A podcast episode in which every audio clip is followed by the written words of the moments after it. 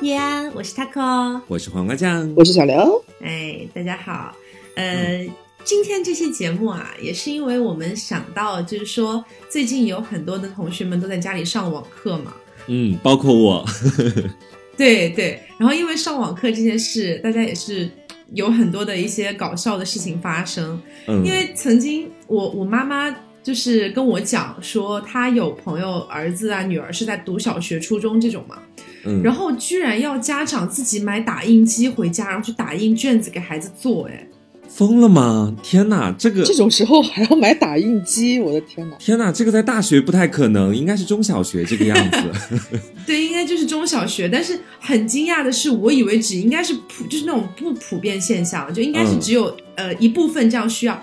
我那天出我们小区的门去拿快递的时候，就看到有人收了一个打印机，哎。哇，这么恐怖的吗？哎，我我是觉得这有点不合情理了。其实说到底是，就好像是，就如果在家上网课的话，有的人可能家庭条件不太好，那他网可能会稍微比较慢一点啊，或者怎么样。这个基本的手机需求可以提，但是你还要个打印机，我觉得这也太恐怖了一点吧。我们家就没有打印机，所以黄瓜，你们上网课，你前段时间不是还发了一个很下贱的朋友圈吗？哦，发什么？我没是这样子的。就是是这样，我来讲嘛，就是讲两个事情吧。一个事情是我上网课的时候发现挺有意思的，就是上网课不是大家都得开视频嘛，然后老师可能会随机抽几个同学出来回答问题，来互动一下嘛。然后我就发现了，大家真的很鸡贼。我们的一个老师问问题，然后问了之后点了一个同学，然后那个同学就佯装自己很卡的样子，你知道吗？其实我看着他根本就不卡。然后那边说说啊，老师你说什么我听不见，我这边断断续续，断断续续的。然后老师又把问题重新重复了一遍，对他说：“老师，我就听到就是什么共情力三个字，你的问题到底是什么？老师不好意思，我这边网实在太差了。”然后老师当时就跟他说，然后老师说：“好好。”他说：“那我再点下一个同学出来回答吧。”然后呢，下一个同学他又不在电脑旁边，然后半天都没有回答。老师说：“如果你再不出声音的话，我可能就要。”呃，就就要进你旷课了。然后那个同学在姗姗来迟说：“哦，老师我在的，我在的。”那个同学就是以前上我们节目的大人，大家知道吗？然后 他居然做出这么没屁眼的事情吗？我的天！对。然后老师问他说：“那你回答这个问题吧，大人。”然后大人说：“老师，你问题是什么？”然后老师就说：“你刚刚是不是没有听课？” 然后大人当时就急于想要找原因，但他可能当时那个急性评述确实不太好。他说：“我在摸东西，我刚摸了好久，不知道在摸什么，就是我把那个东西摸过来就没有听到。”哇，我笑死，你知道吗？后来我就在群里嘲讽他，我说：“你摸什么？摸自己运动裤里的东西吗？” 然后大人说：“没有，没有，没有。”嗯。我以为他们说没有没有，老师，刚才我跳四六零了。没有，然后第二个事情上网课蛮好笑的，就是就前两天他 o 在我朋友圈底下回复我下贱的那个朋友圈嘛，就是你知道我们传媒学院的很多老师都是老播音员，从一线刚刚下来的啊，这个专业能力非常的雄厚，但是确实不能够让我饱眼福啊，这这点确实是，就是长相嘛，肯定就四五十岁人肯定会有那种风华老去的感觉，但是呢，我最近一堂课就是那个老师真的好帅好帅。帅到我，而且你知道，我后来那堂课，我原本跟我的好朋友约了一起打游戏，然后后来我刚看到，我说哇，好好看哦。然后我朋友说来吗？我说不来，我好好听课。他说你下贱，他也说 了，他也说了相同的话。你真的很下贱。他他觉得很帅的那个老师是我的，就是毕业论文的指导老师。嗯，真的很帅，你知道吗？就很年轻，因为他是我们学校刚刚研究生毕业，大概没多久，然后就开始去给去带学生上课的一个老师，所以长得真的很年轻，很好看。你知道我当时看到他的脸，就是群里面在说嘛，因为我上他那门课是重修课，然后群里面是跟小一级的孩子们一起上，你真的没有脸呢，你。对啊，然后当时他们在群里就笑我说我都不行了，因为我当时上个厕所我都要打小报告，我说老师俺去上厕所了，马上就开视频哦，真的因为我从来 都不太那个，都不太在那个下面说话互动的，但是他我真的会互动的很频繁，然后他们在群里笑我说我他给你上的课是什么？主持业务、播音业务，你知道，就是一门我不知道是什么课的课，但是它很好看，就这样，所以你决定潜心努力学习，然后你知道我在群里。对，我在群里大发骚话，然后我们那个指导老师谢老师说：“那你就去推倒他呀。”我说：“不，我只配给舔他的脚丫子。”我说：“你真的很 他真的长得好好看。对啊，然后 但也没有对啊，然后他们又说，他说那你也不要上厕所了，你最好最近控制一下自己的尿量。我说我最近已经在吃闭经药了，月经 no no。我说，这其实还蛮好笑的，真的上网课，嗯，是。所以就是今天也通过上网课这个事情，想要顺便也跟大家一起来回忆一下我们大我们的学生时代吧。虽然黄瓜酱还在学生时代，但是也马上就要离去了。没有延毕，可能还有一年呢。对，所以其实今天主要回忆的可能不是大学啦，就是可能偏初高中，甚至到小学这样子。是，就是回忆一下当时我们上课的一种感受。说句实话，如果现在真的让你们选，给你们一个时光倒流的机会，你们真的愿意回去上课吗？当然不愿意啊！就是小学跟初中，我觉得可以，但是高三是我完全不能回到的一个时间段。那个时间段，我可能回去，我真的要自杀了。就是，尤其是经历了现在大学这么快乐的日子之后，刘总呢？我我我扪心自问，我觉得我会想要回去。你看，这就是区别。对，就是很明显的身在福中不知福的人，就是他还有学上的时候，就是都很想要飞出校园。但是像我们这种已经在社会上摸爬滚打了几年的老鸟，就会才会深知你生活在校园当中是一件多么幸福的事情。哎呦，这个是真的，太幸福。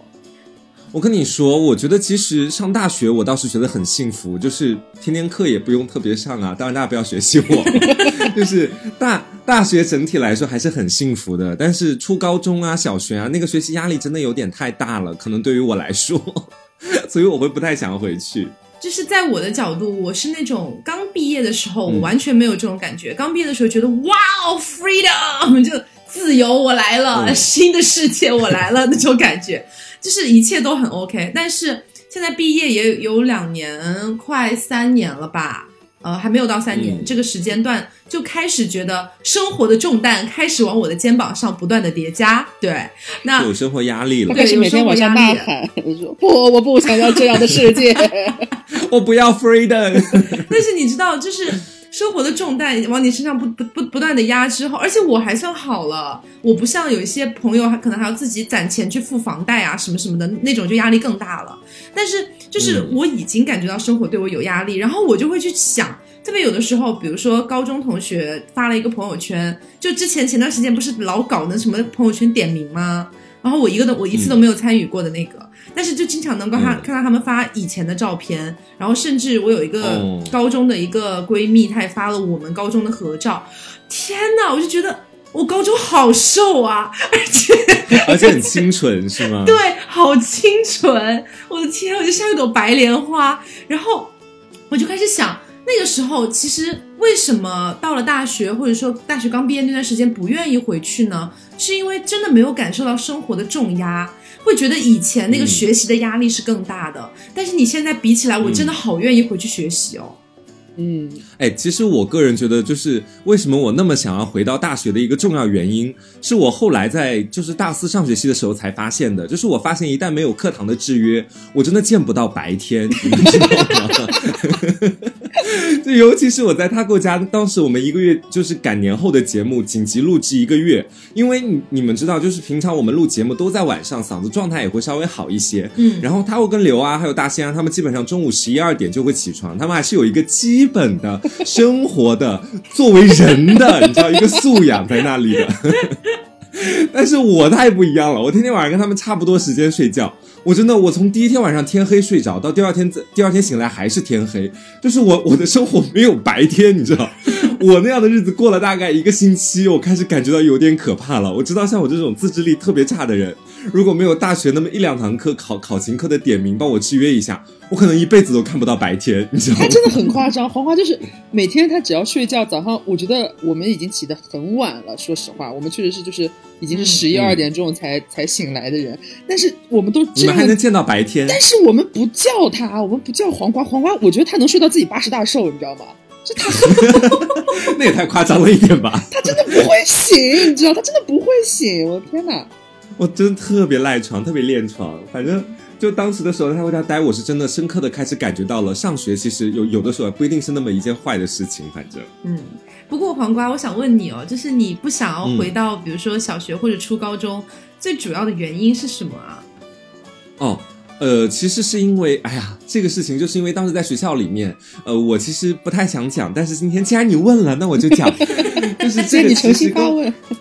对，就是小就小的时候，你知道，大家其实都不太懂事，所以当时大家会给我起很多很奇怪的外号，你们知道？哦，还是你的，还是你的童年阴影？对，什么娘娘腔啊、人妖啊。重要的，其实我觉得同学叫都还好，我不想回到那个课堂上，原因是。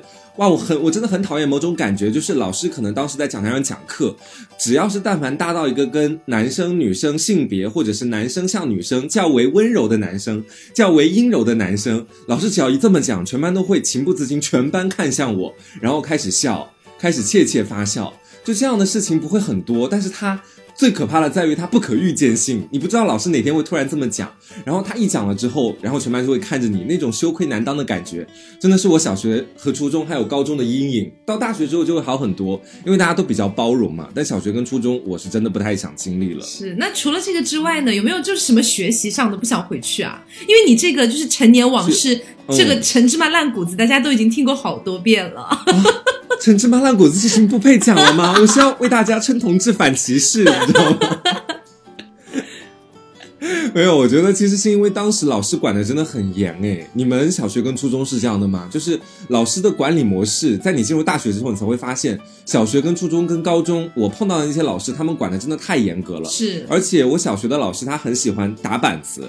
就只要什么事情稍微没有做的不太好啊，怎么样，就会打的打板子打很多，打很重。虽然是确实有一部分老师他们课可能会比较习惯性用这样的教育方式教育孩子比较管用，有的孩子太调皮了。但是我我们班当时有一个学生，小学的时候学习成绩会相对来说比较差一点，所以打的就很多。然后老师当时就是要打他三十板子，都让他自己喊数字，然后一下一下的打。我觉得这个其实对小孩的。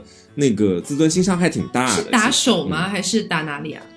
对，打手心，拿那个戒指打手心，很长的一个戒指啊，一样。这个我也有过哎，就是，就我们学校也是，但是但是我是因为我上初中的时候有转过一次校，之前的没有遇到过。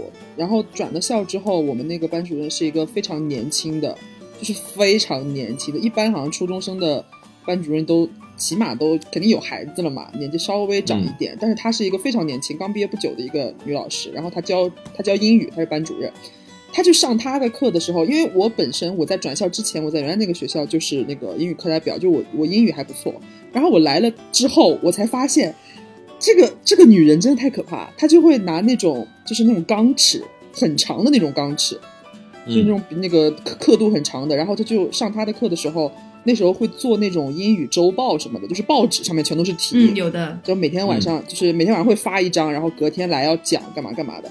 然后他就会每天来了先去查，说谁没有写完，或者谁纯粹没有写。然后这些人就要站起来，在上课的时候站起来，他就一个一个的去看。然后，嗯，要打你就是也是打你的手心，让你把手摊开。你名字有多少画，他就打你多少下啊。嗯，那那我不是死了？我名字多复杂，很庆幸。对对对，我也是。我当时很庆幸，就是我英语还不错，我从来没有被他打过。但是我同桌经常被他打，你知道吗？我就想，天哪，我我名字里边有两个字，这笔画也太可怕了吧！我想我有一天被他打，而且是 double 双倍。对啊，这很有点有点吓人，我觉得我手会废掉。每次就是我同桌被打了之后，我我第一次见的时候，我吓呆了，就当下打只是红嘛，就是感觉得高高的肿起来。过了一两节课之后，他甚至有一次打出水泡，就是你想手心厚厚的都是肉，就是已经透明了，你知道吗？会鼓起来那种大泡。那老师还打吗？他不管你啊，反正就反正经常打。我同桌经常被打，然后这种事情就是时常上演。你就那时候没有意识到吗？天哪！你怎么 这么坏？我有我有很爱他，就是每天早上来了，我会问他 要不要抄我的报纸，他就会赶紧抄我的报纸，或者是前一天晚上，就是因为我写的很快，因为我英语好嘛，就别的别的科目不说了，但我英语就是经常。你想上上晚自习的时候，可能之前你的作业就已经下发了，我就会在我甚至在就是今天放学之前，我可能就会写完今天的英语作业了。然后我们班就会全班就开始借，你知道吗？就互相传阅。你你我的卷子，我的我的报纸，就今天晚上不知道在谁家，反正明天早上来了给我就行，就这样，我拯救了不少人的生命。我跟你讲。对，功德无量。生命。我们当时初中的那个班主任也是很年轻，应该是大学研究生刚毕业，然后就过来当班主任。他是第一次当班主任，所以很多事情他都搞不定。然后呢，他是数学老师。他就经常初中不是学那种什么几元几次方程之类的嘛，他就会出很多那种题，对，然后发下来随堂测试，这是我最讨厌的东西，就是你根本没有准备的时间，然后呢，他就直接发下来让你做，然后我数学奇差无比，我数学历史当中考过应该只有最低分应该只有七分，一百分的卷，Lucky Seven，对。我跟你讲，我真的数学奇差无比。然后我们那个数学老师他就特别的不喜欢我，他就觉得我数学怎么会差成这个样子？他就发那种随堂测试下来之后，做错一道题是打五个五个板子还是十个板子之类的，然后我就很惨，你知道吗？因为满篇卷子，我估计只能做对几道题。满盘皆输。对我满盘皆输，我真的输的很干净。因为你知道那种几元几次方程，你还要写解题步骤，你不是单纯单纯偷看一眼别人的答案就能够你就能够答对的嘛？然后就很复杂。然后我我我上下左右那些人字又写的龙飞凤舞，我根本就抄不了，我就只能自己。默认了，然后我我的手就曾经被打到，就是我写我写不了字，而且后来他发现打右手写不了字之后，他就他就专打左手，他就一直打左手，他进步这方面他还蛮聪明的哦，真的很数学老师，数学老师多聪明，而且我跟你讲，那个我觉得现在很多就是零零后的小朋友可能没有体会过这种被打手心的了，因为现在好像不太准这个样子了，但是真的是。如果你们体验一下那个戒尺打手心的那种，真的很痛。那个不是普通的那种尺子打下来的感觉。对，它那个痛，如果说就是你是在生活当中可能碰到什么桌子呀、椅子呀那种痛的感觉，跟戒尺打还不一样。就是它那种痛，它是可以不断叠加，然后一层、两层、三层，随随着你老师打你的次数开始不断往上叠加，然后那种疼就是生的疼、闷的疼的那一种，就很物理性的钝痛的那种感觉。反正我是真的扛不住。我小的时候，为了让老师不打我，我真的是各种乖。他说怎么做，我就怎么做。反反正我就是以不触怒他为前提，不管怎么样都要努力的让自己尽量不被他打。这样，然后我就是完全被反作用了，你知道吗？就是明明数学就很差了，然后每一次他要打我，我心理压力就更大。我心理压力更大，我就更没法好好算题，然后最后就被越打越多，越打越多。然后我们那一群数学的学渣。我真的是偏科很严重，我文科超好，然后理科超差，理科只有生物好，因为之前讲过我那个生物老师人特别好嘛，所以那个生物老师就是让我很很用心的在学生物，生物特别好，除了生物之外的都是垃圾，你知道吗？就是垃圾。然后我们那群理科学渣，特别是数学很差的，每一次这种随堂测验完了之后，都是排一个长长的队。大概我因为我们一个班有四十多个人，然后基本上有二十多个人都要挨打，然后就大家就排队，然后过去交卷子，然后挨打，就这样，印象好深哦。对我其实也蛮深刻的。你们是慎行司吗？惊奇嬷嬷，慎行司。然后我烦就是小小的时候的那些东西，还有一个就是在语文课里面，整体来说我对语文这门课其实我还蛮喜欢的，就是中华文化相关的东西。但是语文课真的有很多的，你知道，就是阅读并背诵全文，就但凡有那么一个单元，全部都是古文开始，就是我噩梦的开始。就上课的时候你可以听老师讲，还蛮有意思的。然后老师一到下课开始布置作业哦，大家要背这个古文，明天早上来随机抽查，基本上当时四个组，然后每个桌子是有两个人嘛，就同桌，然后同桌必会点其一。我跟我的同桌每个人都有百分之五十的几率背，所以我所以 基本上就是逼得我们同桌两个人也不能够投机取巧，每个人每天都在背这些东西。我真的从小学开始，我就对背诵这个东西产生了很大很大的阴影，以至于说我现在不管什么东西，只要到背诵，不管我能不能背，多长多短，我都会先排斥，尽量推迟要去背诵的那个事情的那个时间线和那个往前排的那个顺序，就尽量把它放到最后才做。我真的很怕这个东西，可是我我小时候背诵还真的蛮可以的。我小时候都是那种老师不会抽我，他默认我会背，然后他就是比如说我同桌或者我前后桌被抽起来了，然后他就老就老师不会盯着那个人，会一直盯着我，怕我提醒他们。嗯，你的老师这么聪明。太聪明了吧？对，还有特别是英语，英语我也特别好嘛。然后英语课的时候，就是呃，就因为老师讲的，我其实大部分都懂。初中嘛，初中英语比较简单，然后老师讲的我都懂。然后我就在那边跟同桌聊天，就瞎聊 什么什么周末要去干嘛之类的。但是我我是那种我真的可以一心二用的人，我是可以一边跟人家聊天，一边顺便听一听老师在讲什么的。然后呢，我们那个老师就 特别说不行。我那个老师就突然就他他当时是在讲，我印象非常深，是在讲那个 sometime，然后 sometimes，然后这两个拆分和和组合区别在哪里？然后就我在跟我同学讲话，突然把我点起来，说你给我解释一下这四个有什么区别。然后我心想，这也太简单了吧！然后我就叽里呱啦就说出来了。但是说出来之后呢，老师就很吃瘪，你知道吗？就是本来我在那边讲话，把我点起来，应该是想看我出糗，结果我把它全部讲出来。然后老师就说：“好，那你同桌来试一下。”同桌说：“我啊。”我同桌就懵掉，我同桌就是就就就说就说不好嘛。说不好了之后，就就叫我同桌坐下，然后我们老师就说：“上课啊，你跟谁讲话都可以，但是就是不要跟他过讲话，好吗？不然就是他他会，但是你什么不会啊？” 就很惨。对，我不知道怎么回事，就到就到大学之后，我反而不太爱在课堂上跟别人讲话了。就是如果课下的话，就你稍微跟朋友讲话，那个声音又大又比较好。但是在小的时候，真的好爱上课讲话，真的好爱讲。就上课讲到下课没得讲，大家宁愿下课看书学习，但是上课一定要讲话，享受那一种就是在危险边缘试探的那种感觉，你知道吗？然后，但是当时我就是。对，我觉得当时我们班最爱讲话的人几个当中的其中之一，但 但是我是我们班最惨的，你知道吗？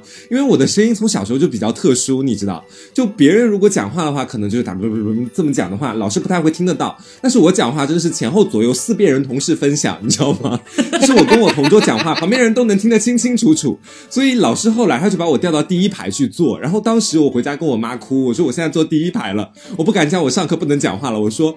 我说老师天天监控着我，我天天好难受，我不喜欢这种感觉。妈妈说你坐第一排你还不开心啊？其实我真正的原因是我上课讲话真的老师能够听得清清楚楚，我没有任何秘密可言，你知道吗？哎，可是真的不知道为什么小时候好爱上课讲话，明明就没什么可以讲的。对，而且当时特别喜欢，就是在课上的时候，大家有好多事情可以干哦，什么画圈圈那个五子棋，你画个九宫格，你们俩能下好多局。这一堂数学课能下个三页纸，你知道？然后反正就是不要好好上课。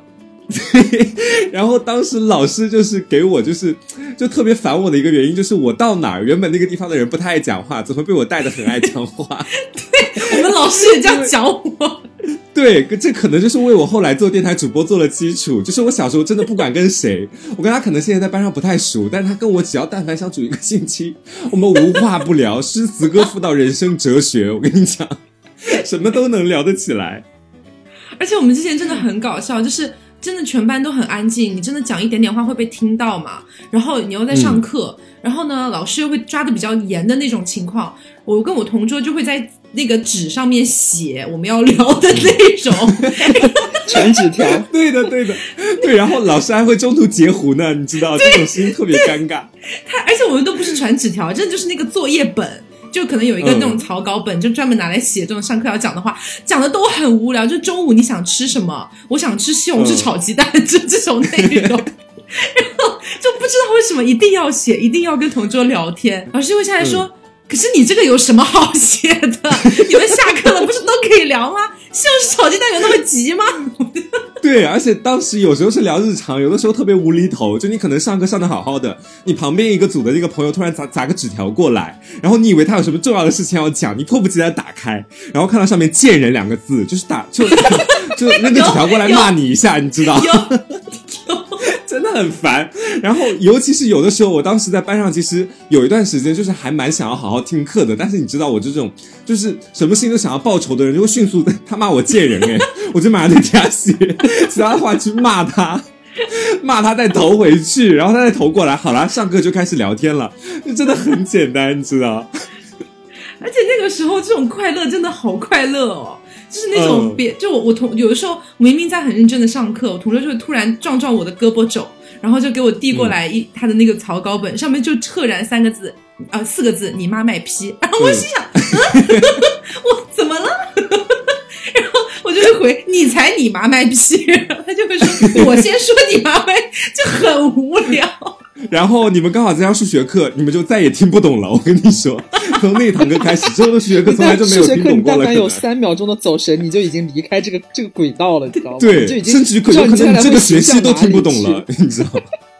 而且且你知道，像我这种数学很差的人，每一次上数学课，我真的就是我很想要鼓起勇气认真的学习，特别是老师上来第一句话，今天这堂课呢比较简单，然后我就会想，哦，那我赶紧学习一下，就是哎，对吧？就是说不定就可以学懂这个东西。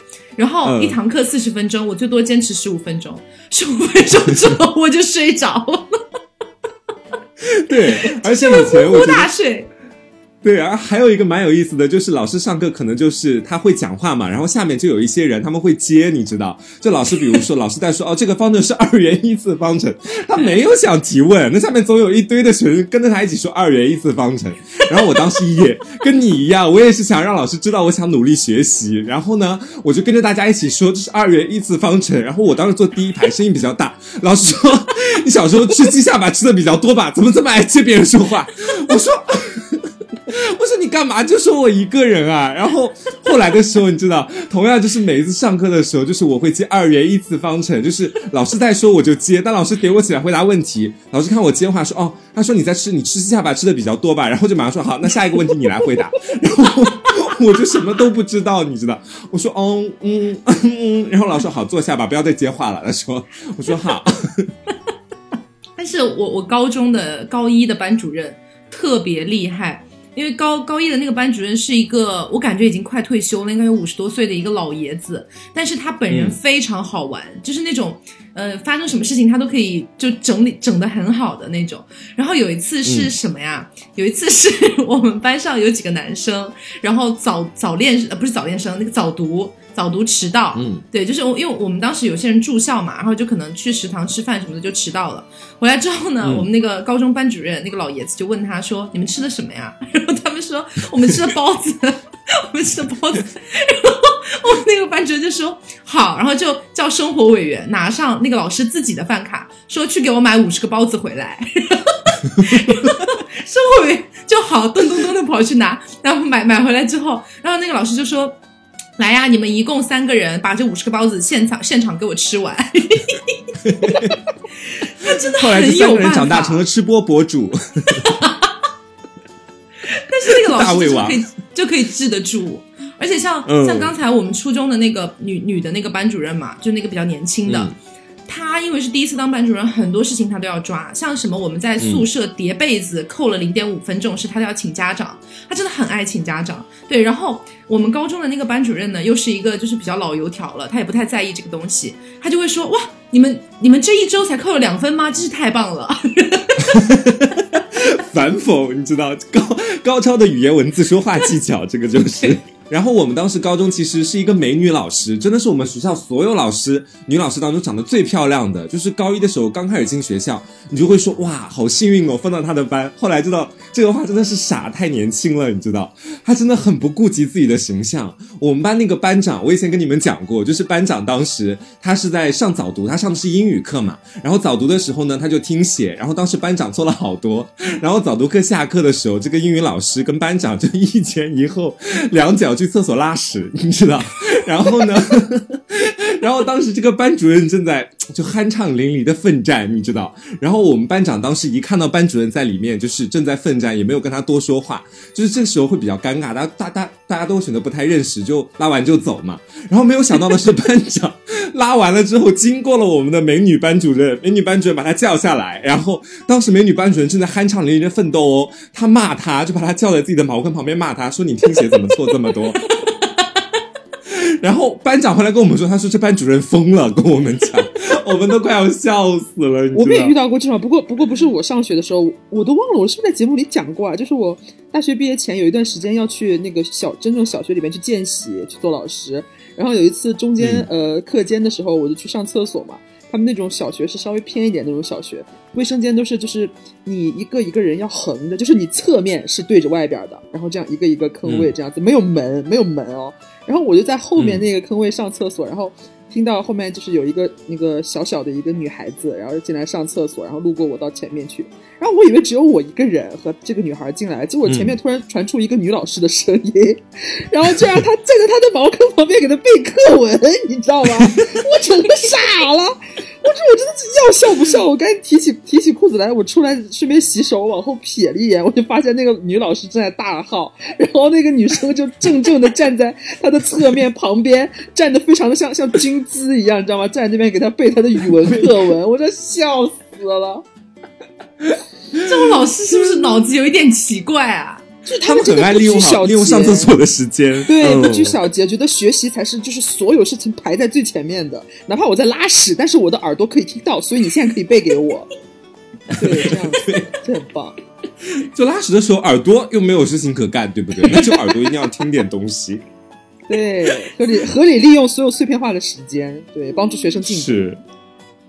但是我初中的时候有一个地理老师，他是真的人特别特别好。是一个应该有个三四十岁的一个男子，对。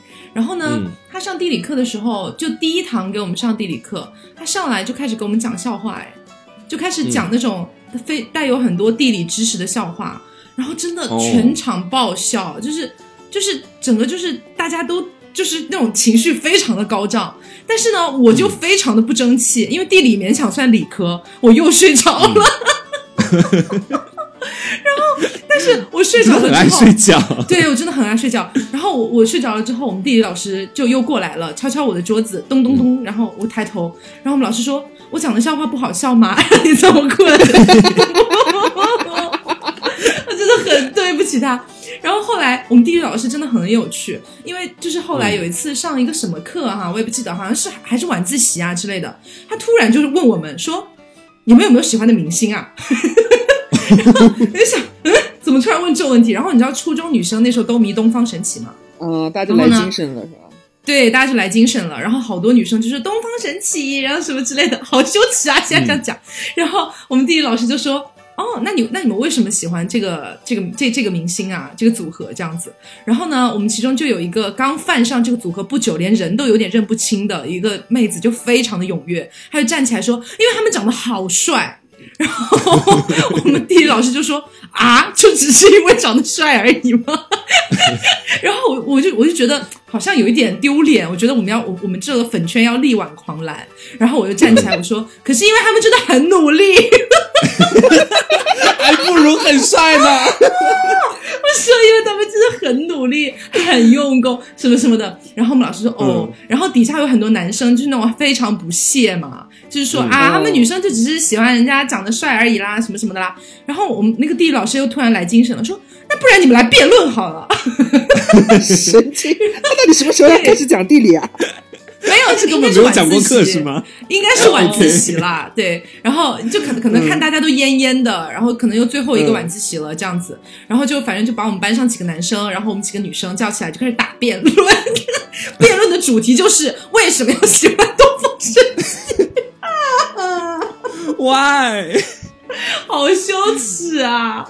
嗯，其实我我小学的时候也碰到过一个还蛮好的老师，就是那个老师就是是我的小学班主任，我至今都记得他的名字，我的 QQ 密码问题，还有你的小学班主任是谁，我到现在就是都记得清清楚楚。可想而知他对我小的时候的影响有多大。就是因为我小学的时候有一个分水岭，就是一到三年级，其实我是学习成绩很烂，然后什么都不管，然后什么都不懂的人，然后四到六年级就稍微有一点点进步啦，就什么就是总而言之都往好的方向去了。这个老师当时就一直相对。来说比较鼓励我，他知道我性格比较内向，然后呢就在班上把纪律委员啊，对这么，对我小学真的很内向，然后当时在班上让我去做纪律委员，你知道，就是班上最贱、最讨人恨的一个 班委，你知道，就是让他当时给我去做，就尽量增加班上其他人跟我的交流。然后后来呢，我这个就比较坦荡，这个仕途比较坦荡，到了副班长这样的一个位置，然后。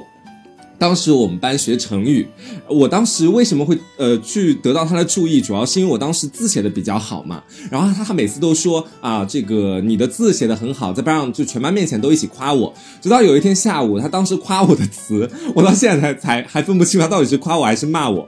他说：“你们真的应该多学习学习小黄瓜。你们看小黄瓜一到三年级学习成绩还相对来说比较差，现在你看都已经相对来说有了一个很大的提高。你们知道什么叫笨鸟先飞吗？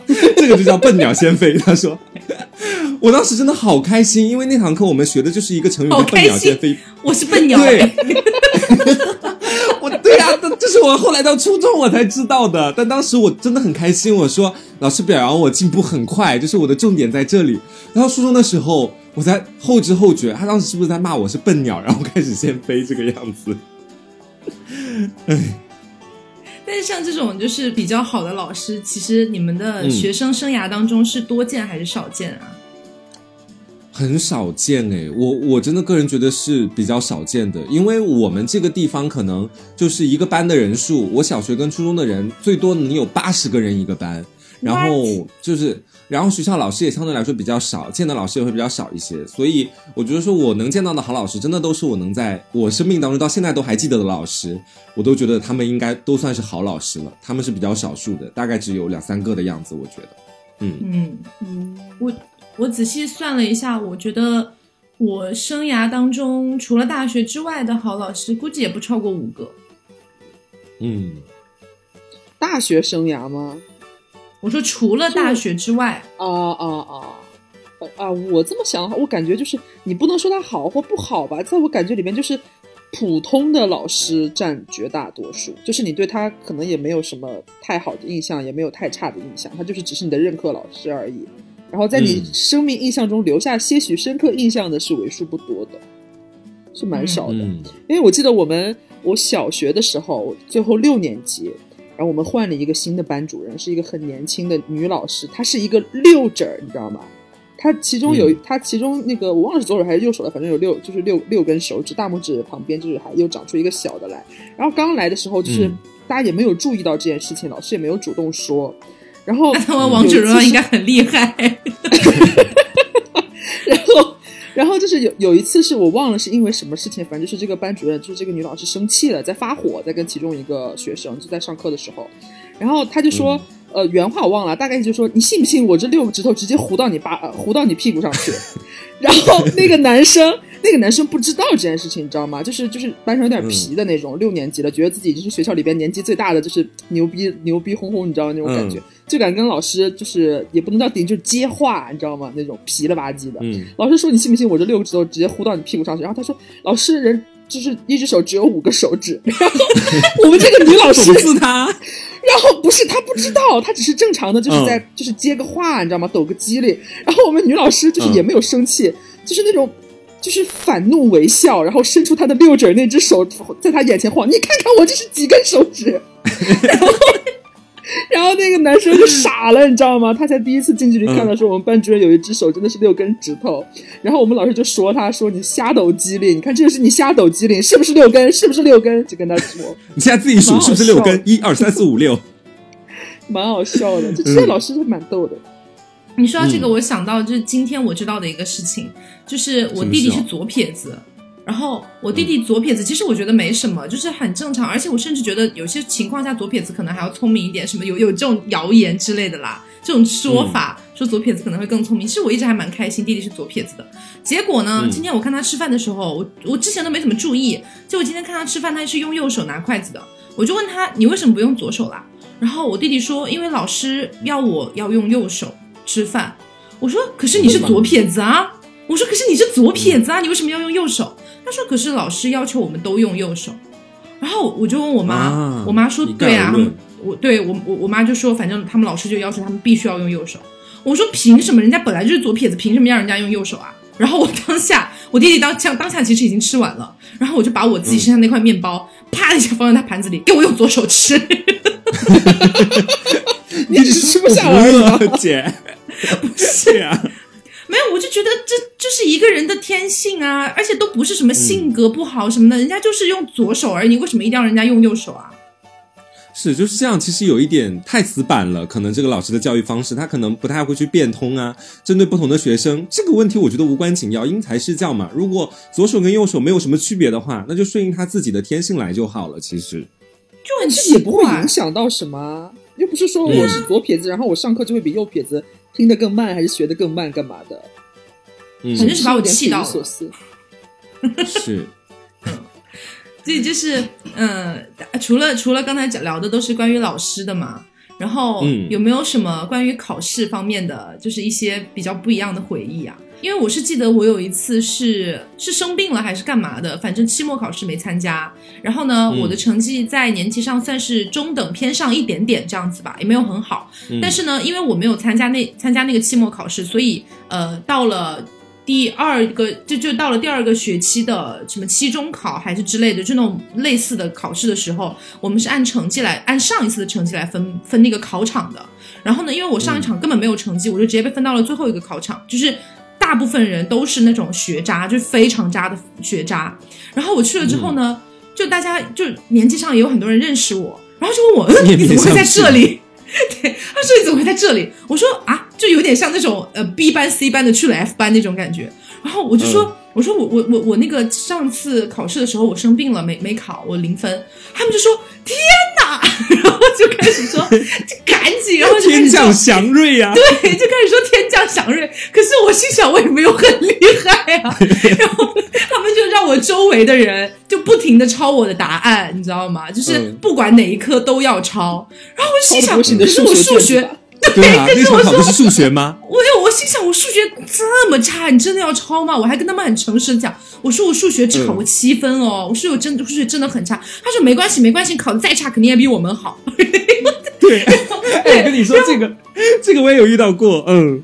然后我就，然后我我那那一场不知道为什么有一种使命感，就是感觉要拯救 F 班的大家。然后我就是很努力的在做卷子，可是到最后我的数学好像也是没有及格啦。就是当时真的，因为我其实，在如果在他过这个故事里面，我算是你旁边的人的那一派，你知道吗？就以前考试真的很好笑，以前考试的时候，就是有的时候真的会匪夷所思，就好像是以前每一年的时候期末考试嘛，期末考试其实是把整个年级的班混在一起考的，然后不同的老师来监考。所以当时身边的人可能你不认识他，他也不认识你。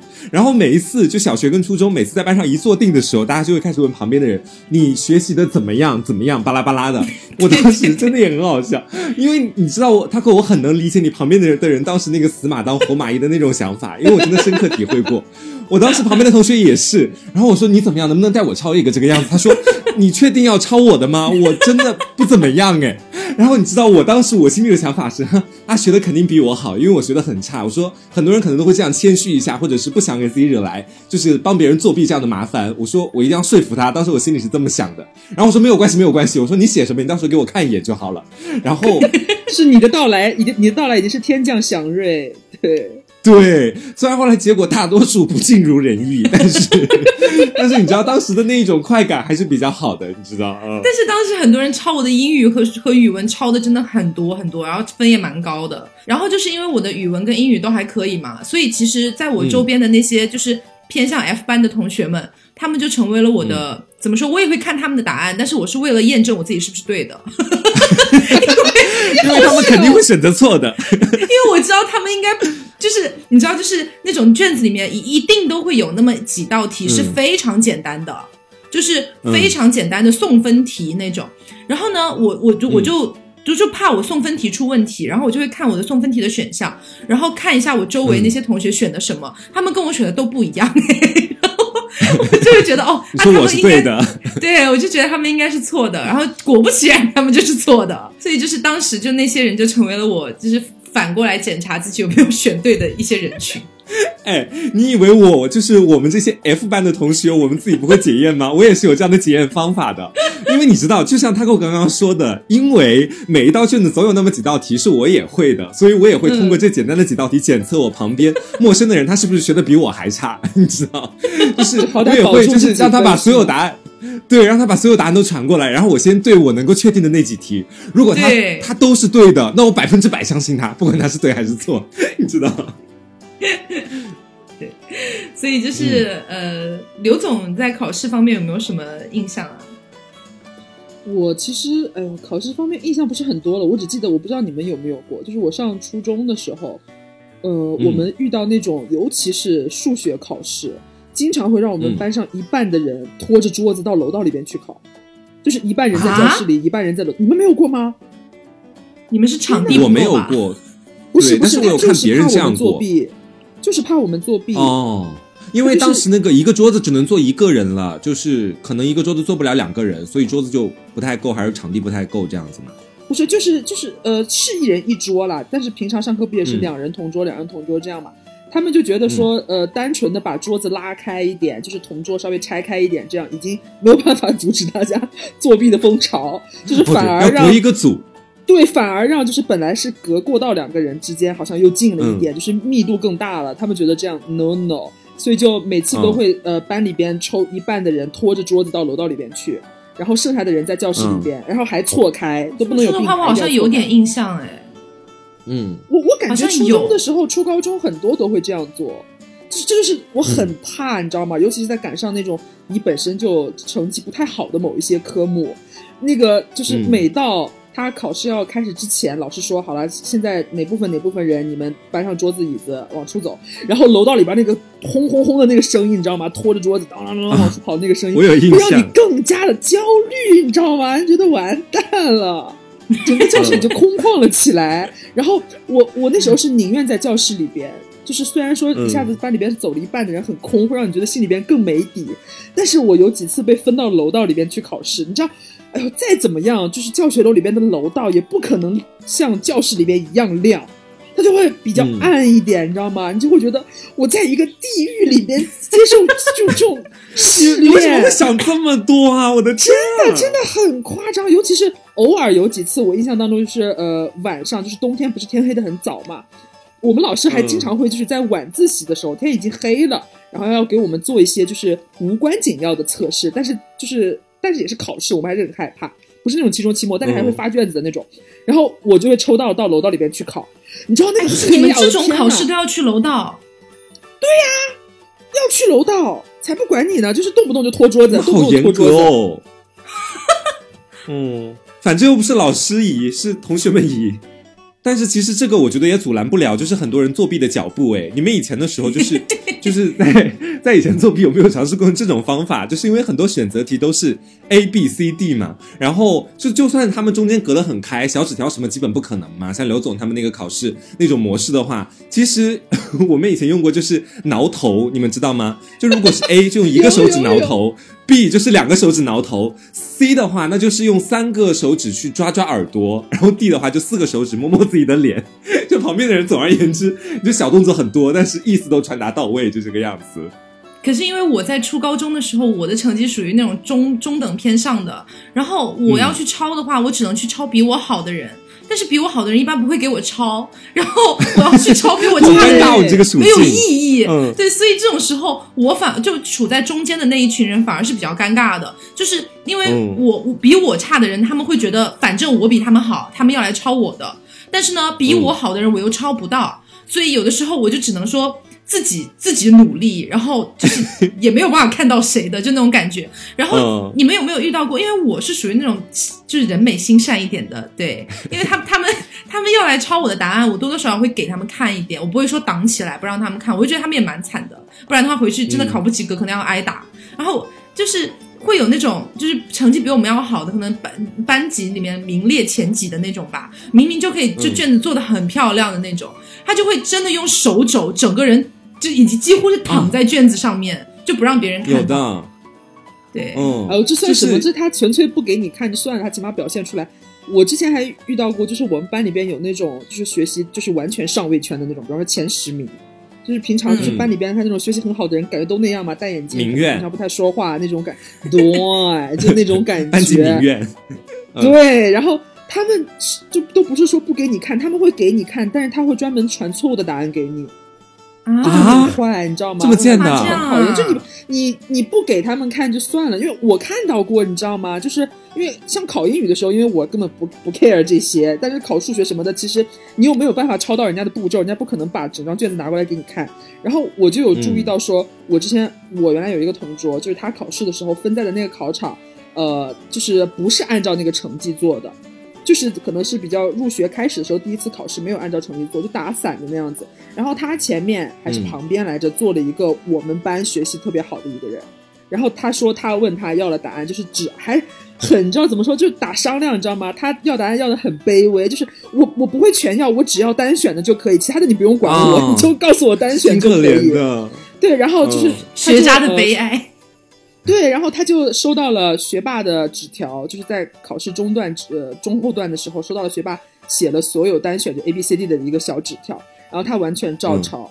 然后后来这个成绩不是这人也傻，怎么能完全照抄？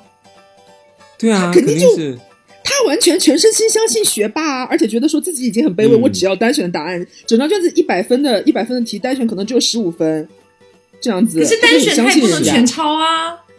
你要改不会这么想嘛？反正就他就是无条件，就他都自己那个狗屎水平了，他有什么理由相信自己是对的，学霸是错的？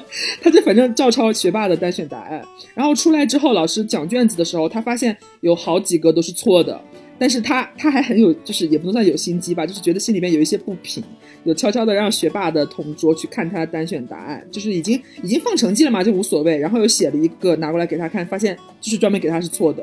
他其实自己都写对，给他的时候就专门写错几个，就很就很怎么说呢？这样的控分手段，从学霸的角度来想，就是我，因为我们当时寝室里面有两个学霸，一个是赵哥，就初中的时候，嗯，一个是赵哥，还有一个是是另外一个女生，然后跟他们关系都可以。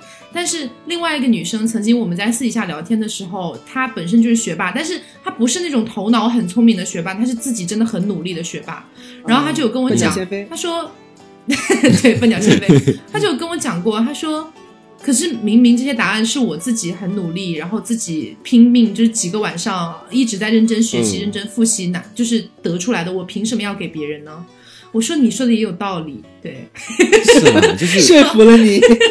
对，其实给不给完全就是这个学霸他自己心里面，他对于考试这样的一项项目的一个认定。如果他给的话，当然是好；那如果不给的话，那其实你也没什么好怨恨别人的，毕竟这也是别人靠努力得来的东西。就是道不同不相为谋嘛，说到底就是。然后那个学霸还会跟我讲说说，呃，就是很很那种很老师讲的那一套。他就会讲，我给他们真的答案的话，他们就永远无法进步啊！就是要让他们自己做错了，他们才知道怎么进步。我嗯，对，好严格哦。他们不知道，他们只会一错再错，他们会错一辈子的。如果你不帮他们，而且我跟你们说，其实我觉得对于那种很很直白的那。就是那种学霸，我个人而言是不太那个的。但是有的人，他们可能是确实有着过于强烈的一个自信心。就像我当时，我也是分在一个混乱的考场，身边没有认识的人。但是呢，我听就是你知道，他们那个同考场之间，在考试之前，同班同学都会在一块聊天。我当时有偷听到，在我旁边的一个男孩，他的学习成绩还不错。对，就是我的小耳朵有捕捕捕捉到这个信息。然后我当时我就想跟他打个商量。我想跟他打个商量嘛，但是那个学霸真的超有自信，就是我确实是怀着一个想要跟他聊一聊答案的事情去的。我说：“哎，同学你好。”我就刚说完这个话，他说我不会给别人抄，他就这样直接回复我，你知道吗？已经看我还没有说我要你的答案，对。然后，但是你知道，我当时也是也是一个有自己小脾气的人，我当时说：“哦。”我没有啦，我只是问你借支笔而已。我就我就跟他这么去讲，尽力去掩盖自己心中的慌乱。我只是我只是来问问你要不要抄我的答案，既然你不需要，的算了。哎，可是你在考前装逼没有用啊，考试的时候就都见分晓啊。就他，就你考试的时候，他看到你抓耳挠腮的样子，他还不知道你是几斤几两吗？是。但是就有的时候会回想一下，就是学生时代，就是我觉得很难有人从头到尾都没有作弊过吧。是，就是虽然就是可能是到大学的时候，你看到进考场之前，你看到那个我们学校贴的那个横幅是吗？对，就是考考试作弊哦，考试不过还有机会，考试作弊直至入刑。当你看到那么几个字的时候。你就会感觉到哇，这个人生可能就是想要去走捷径的路，真的可能在小学或者初中的时候不会被追究，但是到大学之后，就真的一切都得正儿八经的按照正确的道路来走了，不能再像小学的时候那么不懂事了。其实，嗯，而且有的时候回想起，就是初中的时候，有一些同学他们是真的成熟的很早，心智上成熟的更早，嗯，就像赵哥。我记得我们初中快要毕业的时候，然后我们初中班主任就是那个很年轻的那个女的，我很不喜欢她。然后呢，她要给我们每个人写一个寄语，哎，就是那种反正你要毕业了嘛。然后当时好像说那个寄语是要进档案还是怎么样。然后其实心里面是有点 care 的，就觉得说他不会写什么乱七八糟的东西吧。然后我们那个老师大概写的就是。呃，大概内容吧，就是说，其就大概什么，其实你是一个很聪明的孩子，如果你愿意再努力一点的话，成绩可能会更好，之类之类的，就大概这种。然后我拿到那个，其实我非常生气，哎，因为他给别的，就是因为他给别的大部分的跟我成绩差不多的同学都写的是前祝你前途一片光明之类之类的，对，然后就是很就是很很很程序化、很公式化的给别的同学写，但是给我写的是那样一句话，我就会觉得当时的心情是觉得这个东西是要进档案的，万一以后被别人看到怎么办？但现在其实大家都知道无所谓的啦，但是就是有的时候会觉得那那个时候会觉得说。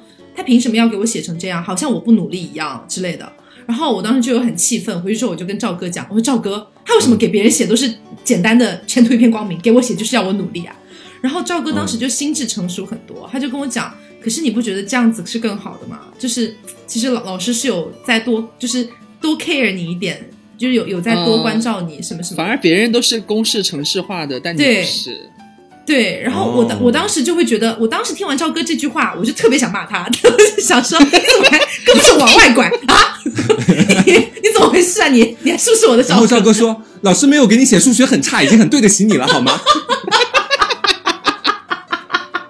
然后反正就是当时，当时我特别想骂赵哥，但是后来上了高中，后来大学回想起这件事情，还是觉得赵赵哥说的蛮有道理的。嗯，对，是这样子。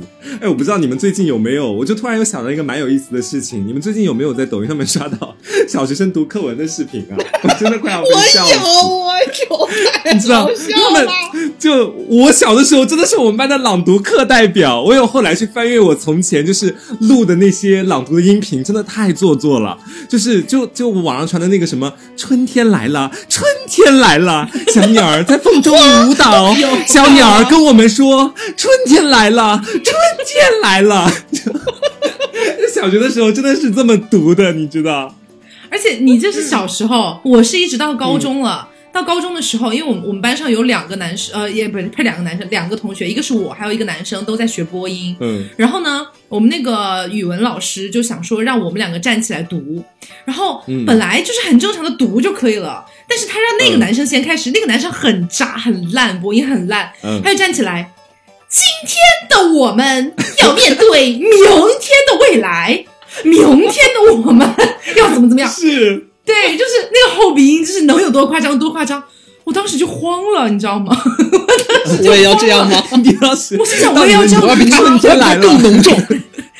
我想说，我不这样读的话，是是会对那个男生好，还是对那个男生不好呢？就是整个心里面非常的挣扎。然后起来之后，我就想，我也不能像他那么夸张，但是我也不能一点都不夸张吧。于是我就只能，今天的我们要向着明天的未来。明天 你还是很在意后鼻音。对对啊，老师就会说你感情不够，就很尴尬。就那个时候，就说朗读，真的那时候，对，好做作。我那时候也是艺术生嘛，然后主持我们学校的校园之春，就以前说话真的都特别端着的。尊敬的各位领导、各位来宾，大家下午好。你真的一句话破两次音很 长，对。所以今天主要是跟大家聊了一下，呃，我们的主要是小学跟初高中时代的一些学生经历吧。然后中间也不乏有一些我们对于曾经的老师的一些回忆，或好或坏。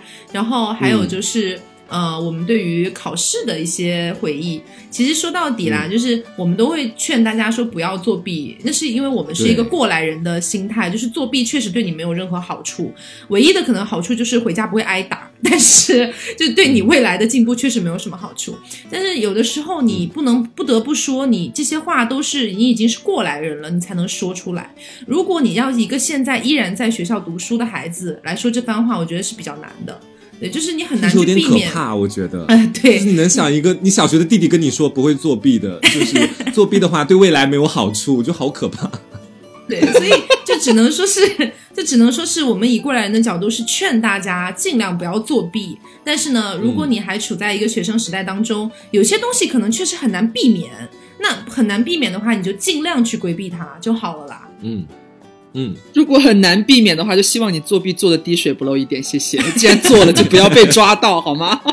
嗯，所以今天主要都是跟大家聊这些，然后也希望大家喜欢，也希望大家网课上的开心，好吗？嗯，然后当然还是希望大家不要作弊啦。对，好，那今天的节目就到这里啦。我是 taco，我是黄瓜酱，我是小刘，别着急，慢慢来，拜拜。